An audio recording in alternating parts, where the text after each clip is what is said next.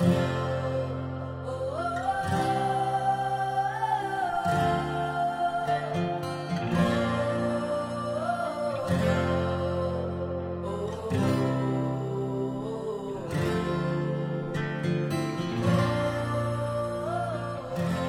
家好，欢迎收听无边界，我是紫娟。这一期我想聊一聊女性与竞技体育。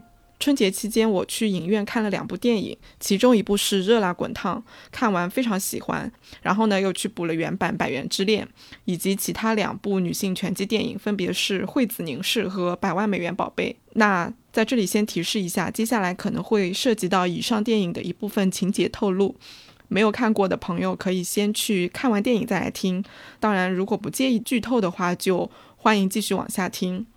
在准备这期播客的时候，我去查了一下运动跟体育的区别，因为我隐隐觉得这两者应该是不太一样的。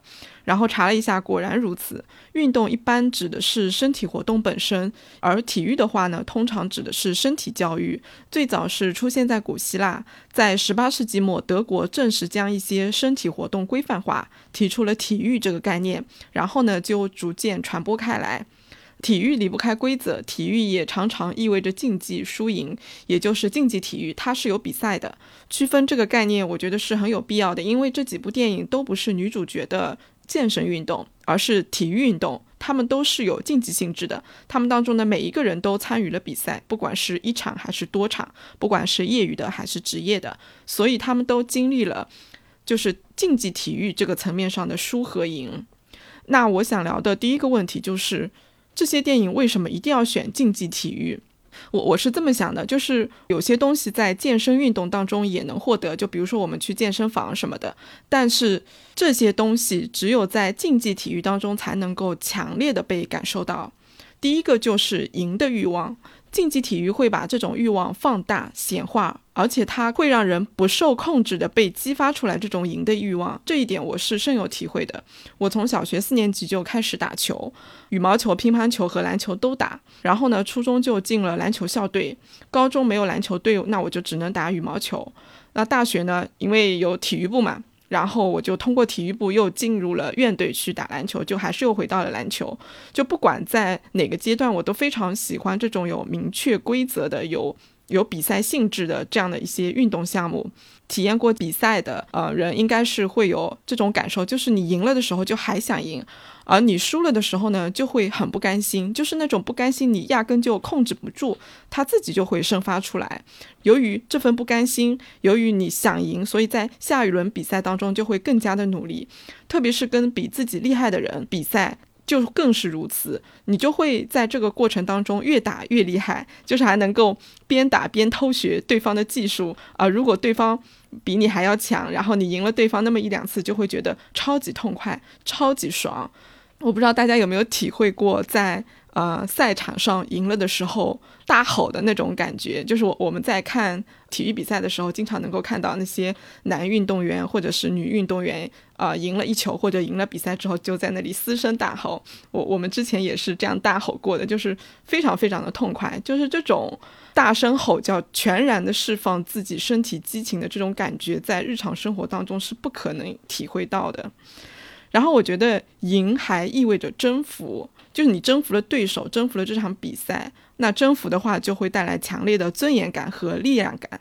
像在电影《百万美元宝贝》里面，他有旁白，旁白在最开始的时候就提到了这一点。他说：“拳击事关尊重，给自己赢来的尊重，而且这个尊重是从别人身上夺来的。”像《热辣滚烫》这个电影里面有一句关键的台词，就是要赢一次。这个赢对于主角杜乐莹来说，他其实不是竞技体育意义上客观现实的赢，而是他自己诠释的精神层面的赢。虽然他建构了一个非现实意义上的赢，但本质上还是对赢的欲望、赢的强烈的渴望。杜乐莹这个人物，他的这种对赢的渴望，其实我们是很难学的，因为他是跟自己比，战胜自己。像这种没有外在压力的赢的欲望，要长时间的保持，我个人觉得难度是很大的。这也就是为什么春夏秋冬季节交替，我们看到他坚持练习拳击这么令人动容的原因之一。因为但凡这种欲望消下去一点，他可能就停留在减重三十斤、五十斤这一关了。因为他完全可以告诉自己说，我只要减了五十斤，我就赢了自己。因为所有的这些都是他在心里面给自己定的标准，他没有外在他人知道的客观标准，只有自己知道，所以这种欲望其实是很容易消退的，更容易放弃。虽然有人说它是精神胜利法，但是我觉得这个胜利的点它设置的非常高，非常难，所以我觉得这个是非常令人敬佩的。里面有一个情节凸显了杜乐莹对这个营的强烈欲望，就是他在上场比赛的时候，沙溢演的那个角色，他不是那个健身馆的老板嘛？他跟杜乐莹说了好几次，嗯，不行就喊停这种话。我当时在看的时候很不喜欢这个台词设计，就是会觉得非常的不舒服。后来我又去看了《百元之恋》，我就留意了一下原版是怎么写的，原版是没有这样的台词的。健身馆的老板在比赛前其实一直在鼓励一子，就是安藤英演的那个角色一子，就比较符合我的预期。当时我发了一条微博说：“我说体育运动想赢是很重要的一点，这股气是不能泄的。旁人更不能总是假设说你不行，要是做不到就放弃之类的这样的一个话，其实是很打击人的。当然，我也能够理解沙溢扮演的这位老板，他其实是不想让杜乐莹硬扛。”不想让他受重伤，也是心疼他。但是竞技就是竞技，你一旦决定上场，就必须有想赢的决心。不只是选手，你身边的人、教练等等之类的所有的人，其实都是要有这种想赢的决心的，哪怕受伤也要打完的这样的一种觉悟。所以，我我觉得这个可能是贾玲在设计这个电影情节或者台词安排上的一种，对于杜乐颖来说的一种困难，就是客观的一个困难。就凸显他要赢的这种决心，然后我觉得就是竞技体育当中想赢的这种欲望，如果持续的时间足够长的话，就他渐渐会融入到性格当中，他就会演变成一种韧劲，一种不愿意放弃的精神。这个时候可能就是无关乎输赢了，因为日常生活中哪有那么多输赢可言？但是你可能就。不会轻易的想要放弃了，虽然别人不知道你内心发生了什么，但是你就会觉得随便放弃、随便认输就是一种耻辱。我一直觉得这种想赢的欲望是很宝贵的，特别是“欲望”这个词，因为之前也分享过一本书，就是《On b o n 的，就好女孩越狱那本书嘛。那本书里面就是让人活着，为什么人会有强烈的活着的感觉？其实就是我们去追求自己发自内心的这种欲望。欲望是天然的，是自带有能量和力量感的，它就是会让人有活着的感觉。而如果说我们没有欲望，或者说欲望不强烈的话，人就会温吞吞的。温吞吞的人能创造出什么东西呢？我觉得是不能的。而竞技体育是可以帮助我们恢复这种赢的欲望的，就不是说一定要去追求赢，而是那种。通过想赢的那种欲望感，让我们体验到哦，原来强烈的欲望是这样子的。就是如果我们体验到这种感觉的话，在日常生活中，一旦我们特别想要追求某一个东西，我们就能够识别出来，我们是想要的，能够清晰的知道啊，这就是我要的这种感觉。然后第二呢，是对强者的态度。因为在在竞技体育当中，因为想要战胜对方，所以你必须渴望成为强者，努力成为强者。这一点我觉得可以破除掉父权制给女性灌输的有有毒的思想，就是女性不用寻求强者的保护，不用去崇拜强者。你像是。嗯，最近网上讨论的很多的，比如说像是南方小土豆啊，或者是看到一些嗯很强的，不管是男明星还是女明星，就是你会看到有一些人他就会自称，哎谁谁谁老婆，不管是这个谁谁谁是男的还是女的，就会自动的称为老婆。其实老婆这个它是有象征意义的，就是在呃权力关系当中是低人一等的，就是老公是一个强的那一方，老婆是弱的那一方，你就会自动的。做一个这种权力位置上的这种划分，但是竞技体育，我觉得就可以破除掉这一点。你不会想要成为别人的老婆，就你不会想要去成为弱的那一方，因为你根本就不想，你想要取代他。就这种取代强者的思维，不断攀登高峰的这种渴望，我我觉得也是很宝贵的品质，尤其是对于我们女性而言。但是这种品质，如果说长期不用的话，就是在日常生活和工作中，如果说。嗯，不去训练它，不去让它发挥出来的话，可能就会渐渐忘记掉。这个观察我是在去年看《灌篮高手》漫画的时候想到的。就我，我以前呢虽然打球，但是《灌篮高手》只看过 TV 版，而且还是在大学的时候看的。呃，看了之后也没有说特别强烈的喜欢，也也就这样吧，一般喜欢。然后去年电影上映之后呢。我我去电影院看了呃很多次，就对篮球的激情和对灌篮高手的激情就再次被点燃了，然后买了很多东西，当然也买了他的漫画。就漫画里面，就最后一一场比赛是湘北对战山王嘛，里面有一个情节是刻画流川枫的。山王队有一个日本篮球第一的高中生叫泽北荣治，流川枫在看到泽北的呃技术之后呢，他就笑了，就这个笑是特意刻画凸显出来的。我觉得这个笑就是对打败强者的渴望，对手越厉害，他就越兴奋。如果能够打败这个强者，那种快感就是无与伦比的。我觉得只有在竞技体育中才会有这么明显的表现。但是我我当时看到这一页的时候，我发现我的下意识的反应是疑问，或或者说是疑惑吧。然后我自己也能够感受到那种退缩的那种心态，就在心里默默地问小刘：“你不害怕吗？你不怕被泽北打得落花流水吗？那可是日本第一的高中生诶。然后我就察觉到了我的这种退缩的心态，我就觉得为什么我会变成这样？我我就快速回忆了一下在大学期间在校级比赛当中的一些片段，因为我们大学有女生杯嘛，就是各个学院之间打比赛争夺冠军的这样的一个女篮的比赛。然后我就很快的回忆起来，那个时候的我遇见强者，其实跟小刘是一样的，就是。嗯，很兴奋，会想要打败他们，当然也是有恐惧的，但是打败他们的欲望也非常的强烈。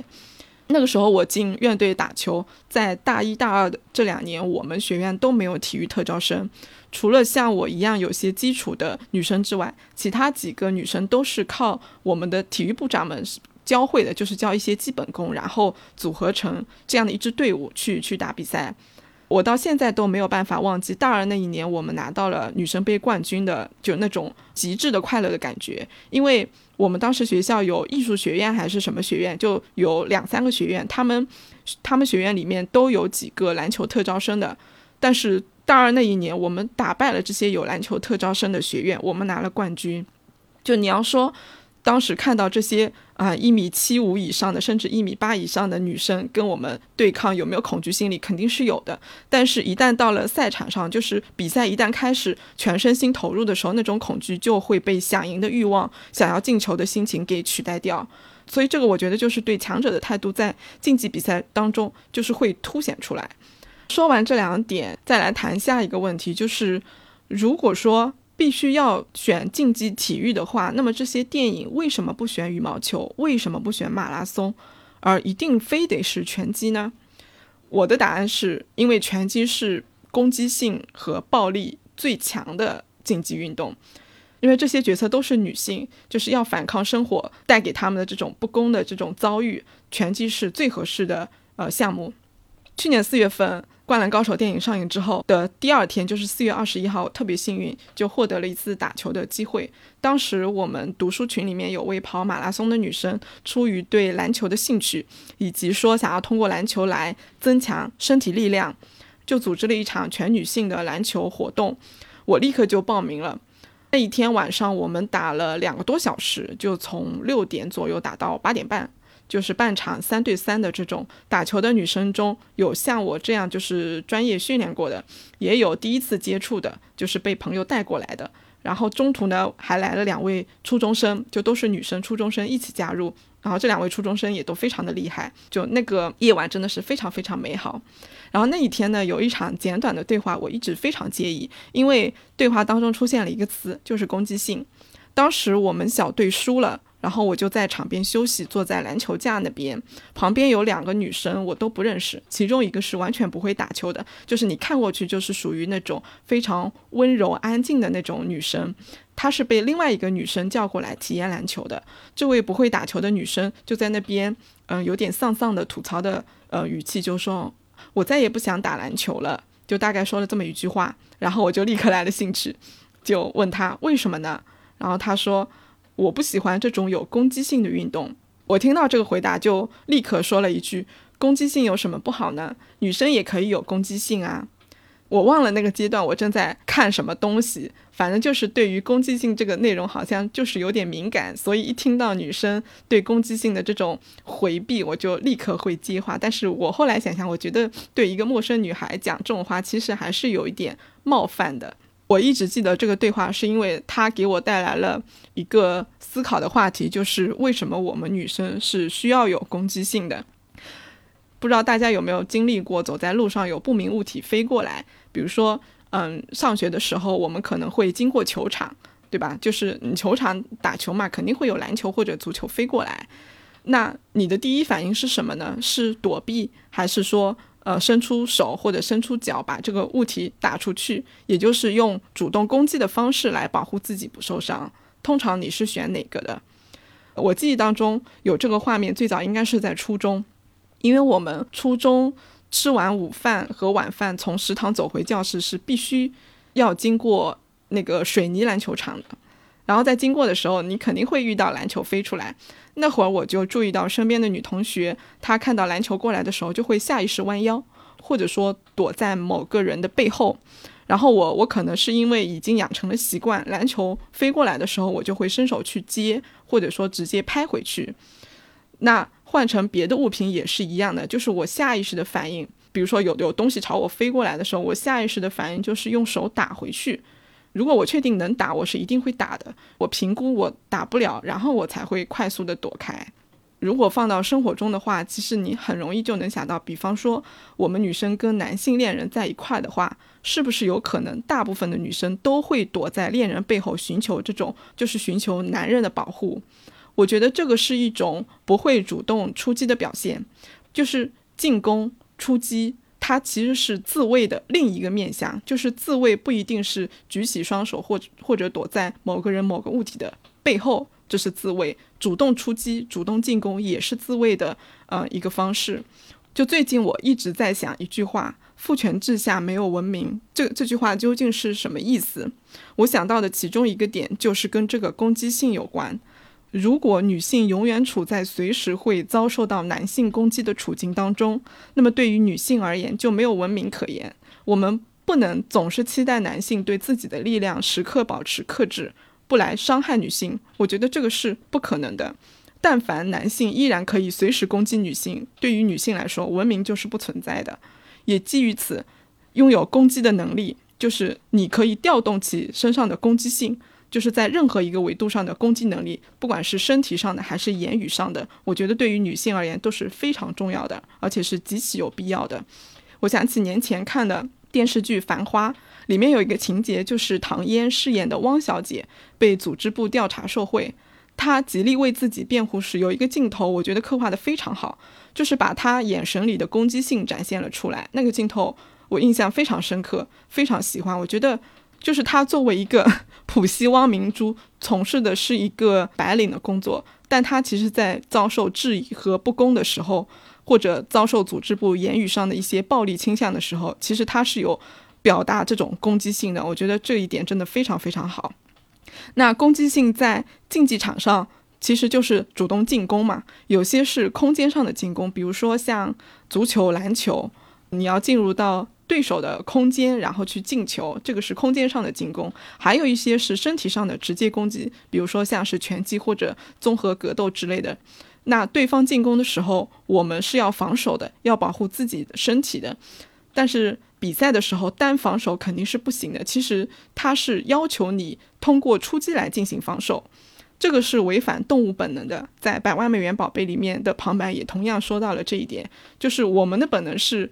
有人打我们的时候，我们是是保护自己，就是忘记了出击。但是竞技体育是训练我们被打的时候，我们更要主动出击。就这些电影为什么会选拳击？因为它是同时训练防守和攻击的绝佳的方式。它直接运用的是身体，没有通过其他的一些物质媒介。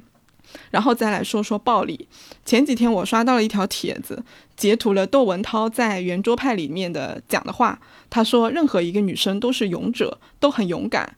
跟男生谈恋爱，两个人就可以去旅行，甚至可以住在一起。他说，如果他找一女的能够治他命的这这样的一个女人，天天跟这个女人住在一起，也出去度蜜月，哪怕两个人非常相爱，他也会害怕这个女的暴露出另外一面，在旅途当中可能咔嚓一下就把他给弄死了。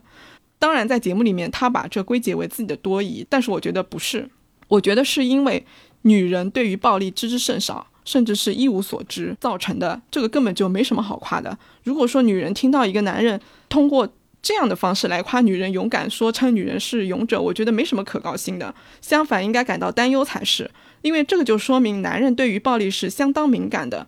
暴力是巩固权力差异的重要手段，可以不用，但是得会。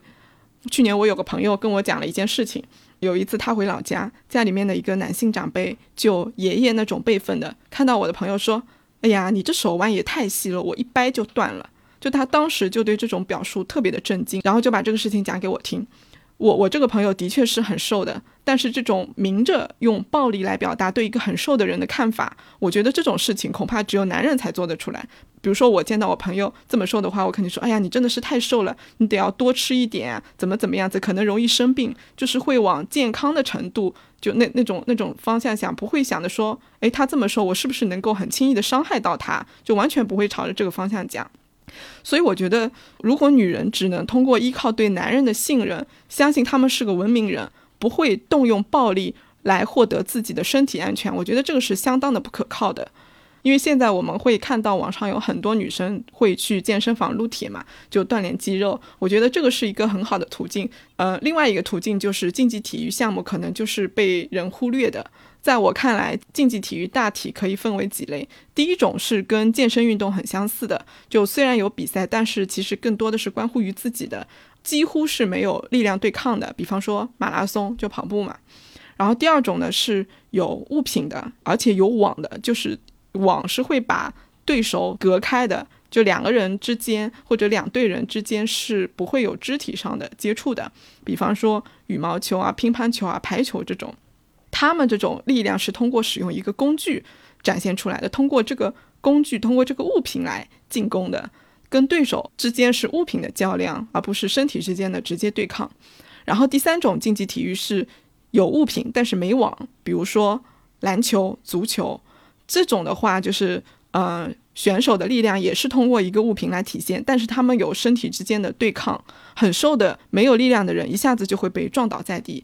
所以前面我提到的那个女生，她在呃体验篮球的时候，她又会觉得攻击性很强，因为我们在进攻或者防守的时候，其实身体之间的那种呃接触都是有那种力量对抗的。然后第四种的话就是纯身体对抗，比如说像拳击或者格斗。这个我觉得是身体暴力和对抗的极致表达。那在对抗性的竞技体育当中，我们会体会到强烈的对受伤以及疼痛的恐惧。我我初中有个男同学，他知道我会打球，然后呢，我们俩又进了同一所高中，但是在不同的班级。每星期有一节体育课，我们是重合的，所以我们就经常约着一对一单挑。每次我防守的时候，我都跟他说。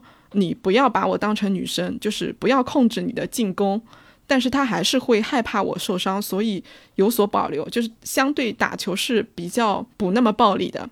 那我虽然这么说，但是轮到我进攻的时候，我就会发现我下意识的会害怕强烈的肢体冲撞，我总是会提前停下来就开始中投，而不是想办法进入篮下，因为你进入篮下的话，你身体是要往前的，然后就会跟他有碰撞，担心伤到别人。以及说担心自己受伤这个层面，女生是比男生底线更高、道德感更强的，而这个导致的结果就是我们的力量是更小的。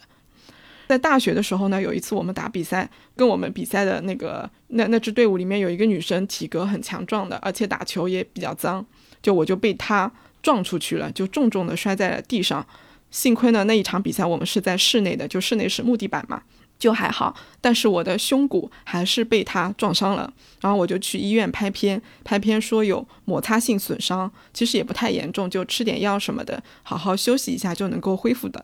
但是在这一次受伤的时候，我的心态就出现了一些摇摆，就会在心里对自己说：“哎呀，不要那么拼命，稍微打一下就好了，先保证安全再说。”其实受伤也不重，就只是摩擦性损伤而已。但是因为涉及到骨头，然后又在胸前，就会突然心疼起自己来了。然后我现在想想，就是幸好后来也没有随便打打。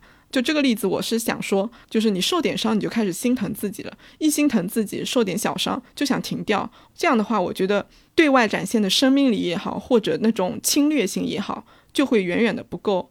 就苏珊·桑塔格在他的那个访谈录里，那本书，那本书名叫什么来着？我忘了。就那个红色封皮的那本书，他就说，人活着就是一场侵略，在行动的当中，其实无时无刻不在侵入别人的空间。我觉得我们女生如果说太早心疼自己，害怕受伤，就是受点小伤，甚至都不允许自己受点小伤的话，那我们的生存空间就会被男性挤占的越来越多，就是他们侵略我们的程度就会越来越高，然后我们的生存空间就越来越小了。比如说在地铁上。我们经常会看到张开双腿就坐在旁边的男人，然后女人呢就只能夹紧腿，可能只坐了一半的位置，就特别的不舒服。这个时候，如果说对自己的力量有底气，比如说你可能是呃撸过铁的，你可能是呃打过比赛的。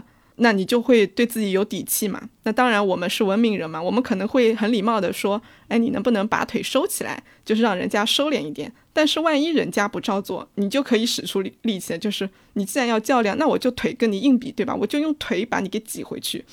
就是包括说在狭窄的路上走，迎面走来几个男人，我们总是会习惯侧身让位。那为什么让的总是我们呢？我们是单纯的是因为。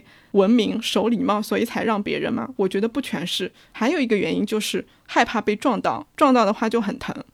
我去年发了一条微博，那个那个微博应该是转发了什么东西，我我在转发的时候就评论了，我就说以后让路的话，我就会看心情。如果我见到那种一看就不是什么良善之人的男人，我就不让了，撞就撞，谁怕谁呀？然后另外一点呢，就是害怕伤害到别人的人，大多自身缺乏力量。这个并不绝对，但是我觉得一定程度上是这样子的。这一点在《百万美元宝贝》里面就有所呈现。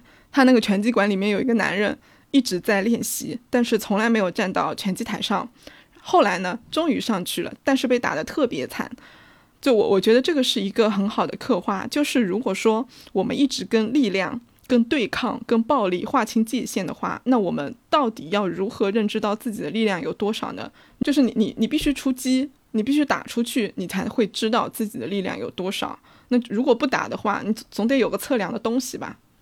我第一次看见自己的力量是在初中初一、初二的样子。那会儿我是住校的，跟寝室里其他两位女同学关系很好，然后我们也是同一个班级的。有一次课间休息，我们结伴去上厕所。我出来的时候，他们俩已经站在走廊上等我了。他们是面朝着外面的，就是在看风景，也就是背对着我。然后我。很愉快的走上去，张开双臂，就一左一右两只手在他们俩的背上分别就拍了一下。当时我就觉得我只是轻轻一拍，结果他们转过身来，眼里就含着怒气，就很明显的就是很不高兴，就跟我说下手太重了，简直痛的不行，就眼泪都要飙出来了。就那个是第一次我知道哦，原来我觉得很轻的下手，别人是会觉得特别痛的。我对于我的。嗯，手掌或者是手臂的力度有了第一次的这种认识。第二次是在大学，大学的时候不是每年都要体测嘛，要跑八百米啊什么其他之类的。其中有一个项目就是握力测试，我测了之后发现我左手的握力是右手的三倍，而且这个左手的握力比我们班里面所有男生的握力数值都要大。然后我就特别高兴，心里面默默鄙视了他们一番，就觉得你们男生也不过如此。但是。毕业之后，其实就没什么太多的运动了。去健身房锻炼也是三天打鱼两天晒网的。就可能刚买卡的时候，前面两个月很积极，但是后面就渐渐的就不去了。所以很长一段时间里面，我对自己的力量，包括体力的认知，其实都停留在学生时期。我一直会觉得我应该还是很强，但其实不会，因为疫情期间。生病啊什么，就会明显感觉到自己身体其实差了很多。所以这次看了这几部电影之后，就狠狠的被激励到了。今年开始就一定要重新的开始力量训练，至少要规律的练起来，就是嗯把肌肉先露出来吧。因为我是典型的那种脂包肌。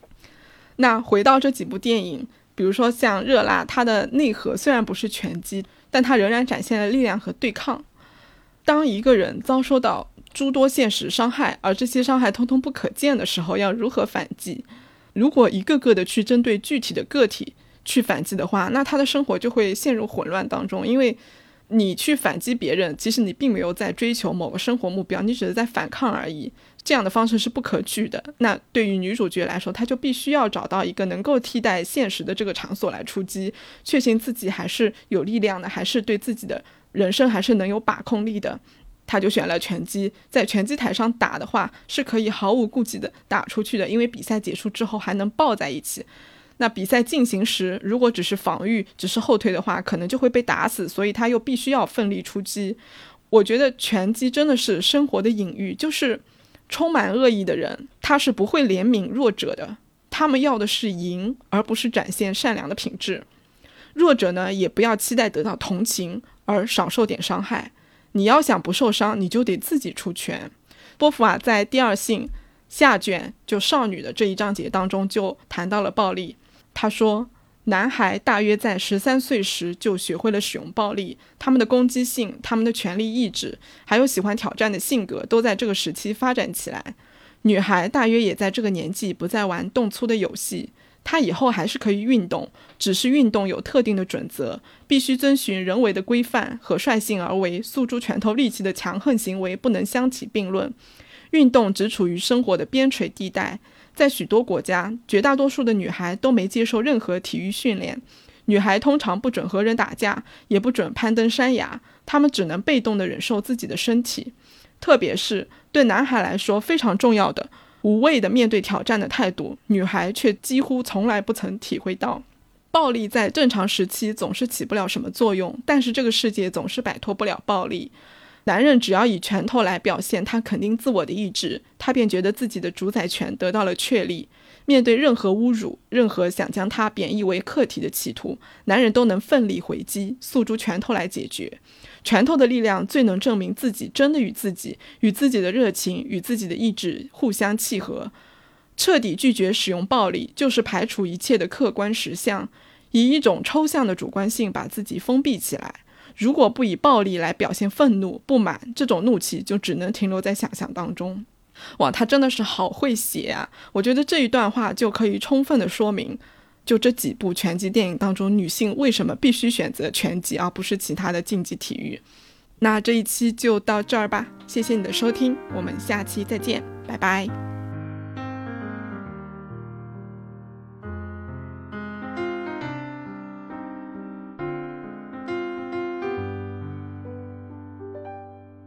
一切都太晚了，已经来不及了。毕竟人生已过了一半了，已经来不及做任何的改变了。或许只能下辈子再说。哦，对了，小时候我是个很勇敢的人，遇到坏人会挡在朋友的身前。有次遇见一只蜻蜓落在水里，我把它捞起来擦干。它挥动那翅膀飞走的时候，我看到了它是彩色的，就以为从此以后这世界对我一样温柔。长大后发现这些都是多余的了，现在的我要懂得成人的规则，所以我越来越变得小心翼翼，不知该怎么找到当初的自己。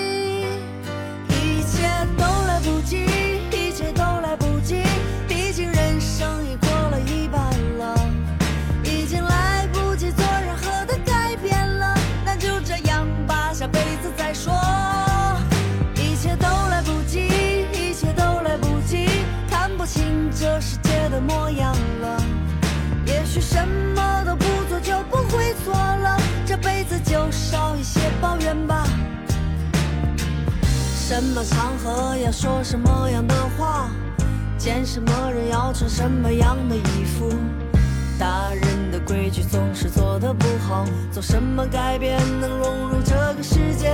我试过像儿时一样勇敢站在朋友身前，试着擦干蜻蜓翅膀上的水滴，可